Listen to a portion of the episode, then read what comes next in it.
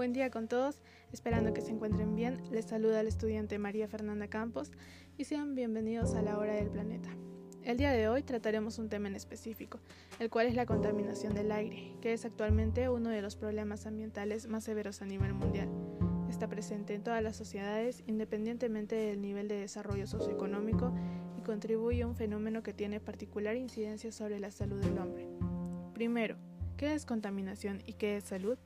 La contaminación puede definirse como cualquier modificación indeseable del ambiente, causada por la introducción a este de agentes físicos, químicos o biológicos, en cantidades superiores a las naturales, que resulta nociva para la salud humana, daña los recursos naturales o altera el equilibrio ecológico.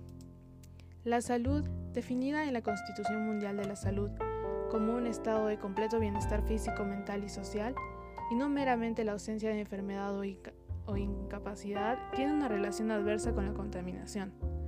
Cada año, cientos de millones de personas sufren de enfermedades respiratorias y otras ocasionadas con la contaminación del aire, tanto en ambientes interiores como exteriores. Existen grupos poblacionales expuestos a fuentes fijas de contaminantes atmosféricos que carecen de zonas de protección sanitaria, industrias que cuentan con chimeneas de baja altura, lo que aumenta la acción contaminante de sus emanaciones y en muchas ocasiones no disponen de medidas de control para la disminución de la contaminación a la atmósfera. Pero, ¿dónde y cómo se produce la contaminación del aire? A lo largo de millones de años de vida en el planeta siempre se han producido emisiones tóxicas naturales en la atmósfera, como las producidas por los gases durante la erupción de los volcanes, pero estos efectos no eran permanentes como los que desde hace 200 años se vienen produciendo a partir de la revolución industrial y el constante crecimiento demográfico y que se ha denominado como contaminación atmosférica. Pero para comprender la gravedad de la situación hay que conocer cuáles son las causas derivadas de la contaminación atmosférica. Estas emisiones tienen cinco focos básicos producidos por el ser humano.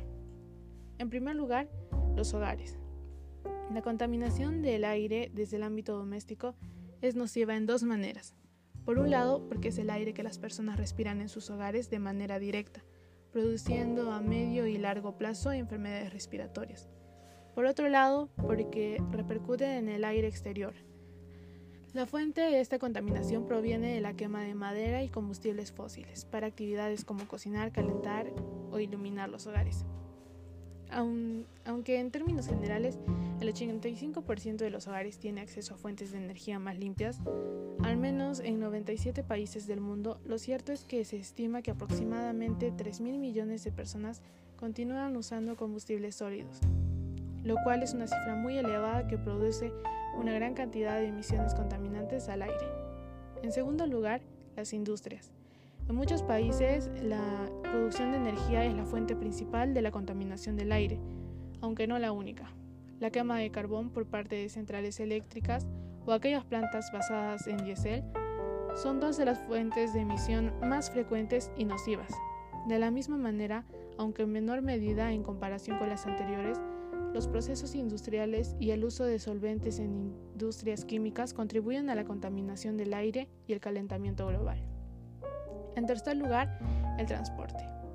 El transporte es una de las causas que más contaminan el aire. Los problemas ambientales asociados con el impacto ambiental de las diferentes instalaciones de transporte están determinados por la cantidad de emisiones tóxicas de los motores y también por la contaminación de las masas de agua. La generación de estos residuos sólidos y la contaminación acústica contribuyen a los efectos negativos. Al mismo tiempo, es el transporte motorizado el que está en primer lugar como contaminador del medio ambiente y como consumidor de energía. El efecto negativo de las instalaciones de transporte ferroviario, es un orden de magnitud inferior. La contaminación del transporte aéreo, marítimo y fluvial es aún menor. En cuarto lugar, la agricultura. En este sector hay dos fuentes principales que producen el 24% de todos los gases de efecto invernadero, por un lado, la quema de residuos agrícolas y por el otro, el metano y armónico que genera la ganadería. Las emisiones de metano son especialmente destacables, puesto que afectan al ozono o al suelo. Esta contaminación de aire es causante de enfermedades respiratorias y aumenta el asma. El metano es además un gas de efecto invernadero, aunque no siempre se refuerce esta idea, que tiene un impacto mayor que el CO2 a largo plazo, por ejemplo, periodos de 100 años. Y por último, la contaminación por residuos. Eh, se calcula que el 40% de los residuos generados en el mundo y los desechos orgánicos se queman al aire libre, lo que genera emisiones a la atmósfera de dioxinas mm, nocivas, furanos, metano y carbono negro. Una problemática que afecta especialmente a aquellas regiones o zonas que están en proceso de urbanización o a países en vías de desarrollo. La contaminación nos afecta a todos. Muchos eh, residentes experimentan algún tipo de síntomas relacionados con la contaminación del aire, como ojos llorosos, tos o ruido al respirar. Aún para las personas sanas, el aire contaminado puede producir irritaciones o dificultades respiratorias durante el ejercicio o las actividades al aire libre. Su riesgo real depende de su estado de salud actual, el tipo y concentración del contaminante y el tiempo de exposición al aire contaminado. Las personas que son más propensas a sufrir problemas graves de salud debido a la contaminación del aire son personas con enfermedades cardíacas o pulmonares, personas con problemas respiratorios como asma o enfisema, mujeres embarazadas, personas que trabajan al aire libre, niños menores de 14 años cuyos pulmones todavía se están desarrollando, residentes ancianos cuyos sistemas inmunes son más débiles, atletas que ejercitan enérgicamente al aire libre. Eh, nos hacemos la siguiente pregunta. ¿Qué consecuencias produce la contaminación del aire? Primero, el, efecto invernadero. El efecto invernadero consiste en el aumento de la temperatura ambiental que se produce como la consecuencia del aumento desproporcionado de gases tóxicos, especialmente dióxido de carbono. Segundo, lluvia ácida. La lluvia ácida es la que se produce por acumulación de sustancias en el aire como ácido sulfúrico y nítrico, los cuales provienen especialmente de las emisiones producidas por motores de combustibles fósiles, de esta manera, la lluvia ácida aumenta la contaminación del suelo y la contaminación del agua. Tercero, variaciones en el comportamiento meteorológico. Investigaciones recientes sugieren que el carbono negro afecta la calidad de las nubes, así como su comportamiento, lo que tiene una incidencia en los ciclos meteorológicos. En consecuencia, se registran cambios en los patrones de pluviosidad en diferentes regiones del mundo. Cuarto, daño a la capa de ozono. La capa, de ozono, la capa de ozono se encarga de proteger a la Tierra de los rayos ultravioleta, con la progresiva industrialización. Esta se ha visto disminuida por la acción de, la contaminación atmosférica, ya que el ozono es destruido por las moléculas de cloro y bromo que provienen del cloro, flúor y carbono. Una de las consecuencias más alarmantes de este problema es la propagación de enfermedades cutáneas, incluido el cáncer de piel. Quinto, Daño en los metales. Los gases y partículas en el aire también pueden ser causa del daño de cientos materiales que resultan afectados por la interacción con dichas sustancias. Sexto, reducción de la visibilidad. La contaminación atmosférica genera una reducción de la visibilidad debido a la acumulación de partículas en suspensión, llamadas también material particulado las partículas que resultan de estos procesos, por ejemplo la partícula de carbón, absorben la radiación solar y la modifica, lo que genera la capa densa característica que cubre el cielo de las ciudades y aumenta la temperatura. Séptimo, contaminante de los alimentos. El viento arrastra las partículas y gases al aire, de manera que los alimentos se ven expuestos a sus efectos. Esto aumenta la posibilidad de sufrir problemas alergénicos, e intolerancias alimentarias por acumulación, acumulación de los factores contaminantes dentro del organismo. Por otra parte, los niveles altos de contaminación del aire pueden causar problemas de salud inmediatos como agravar enfermedades cardiovasculares o respiratorias, producir más estrés al corazón y los pulmones que deben trabajar más para suministrar oxígeno al cuerpo, dañar las células del sistema respiratorio, la exposición prolongada al aire contaminado puede tener efectos permanentes sobre la salud envejecimiento acelerado de los, pulmones y pérdida de la capacidad pulmonar, menor función pulmonar, desarrollo de enfermedades como asma, bronquitis, enfisema y posiblemente cáncer y ah, acortamiento de la vida. ¿Qué podemos hacer para erradicar este problema?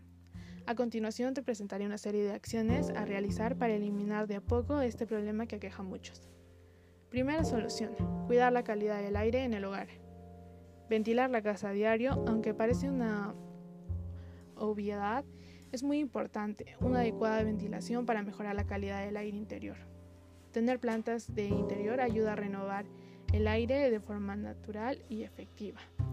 Al cocinar, sobre todo si se fríen alimentos, ventilar bien la cocina abriendo las ventanas y usar extractores de humo, dado que la fritura produce una gran polución del aire doméstico. Usar purificadores de aire es altamente recomendable para limpiar el ambiente y que sea más saludable. Por ejemplo, ayuda a la prevención de alergias para quien no las sufre y para quien sí. Ayuda a mitigar sus síntomas. En verano, Usa de manera racional el aire acondicionado, en caso de tenerlo. Encuentra la temperatura exacta para mantener la casa fresca y no abuses de su uso, dado que consume mucha energía.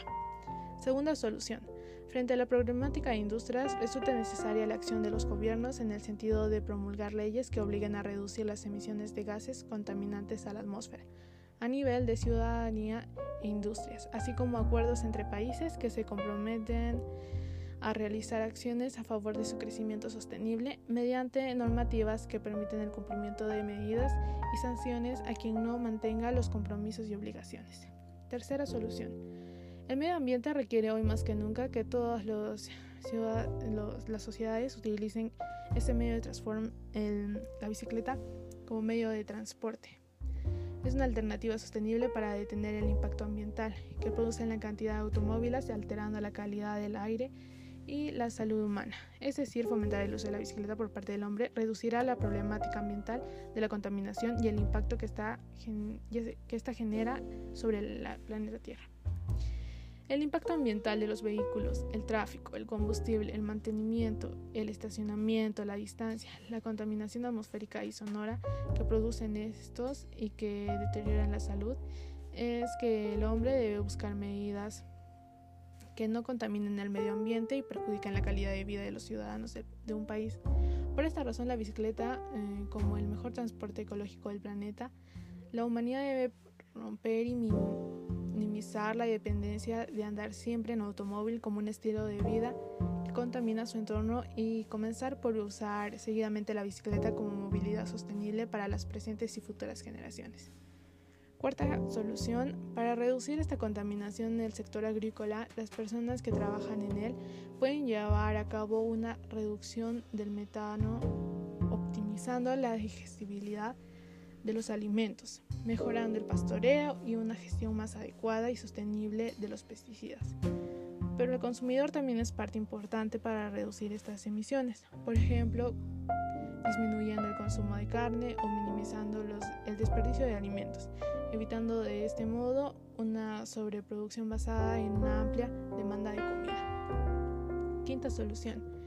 Entre las estrategias para evitar los efectos de este tipo de contaminación atmosférica por residuos, se encuentra la mejor en la recolección, separación y eliminación de desechos sólidos. Con ello podría reducirse la calidad de materiales depositados en vertederos y posteriormente quemados al aire libre. Al igual que en el sector agrícola, un menor desperdicio de alimentos ayudará a reducir la cantidad de desechos orgánicos que hay que gestionar. Del mismo modo, una separación de estos y su conversión en un compost o bioenergía ayudará a la mejora de fertilidad y la calidad del suelo, generando además una manera de crear una fuente de energía alternativa más limpia y sostenible para el aire. Si bien sabemos, también existen agencias o instituciones encargadas de la protección del medio ambiente, responsables de que se apliquen los requerimientos, normas y se establezcan estándares de calidad del aire para las sustancias peligrosas no es garantía del cambio en la situación actual. Es por eso que nosotros también debemos poner de nuestra parte para así acabar con este problema que es la contaminación del aire. Todos estos cambios no son a veces los más cómodos, pero sí son súper necesarios y al final entenderemos cuando veamos nuestro ambiente cada vez más limpio que vale la pena. Eso fue todo por hoy, se agradece que hayan llegado al final del programa y recuerden cuidar el ambiente en el que viven, respetar a los demás y cuidarse a sí mismos y espero que nos podamos escuchar, comentar y opinar, charlar un poquito en un próximo episodio. Adiós.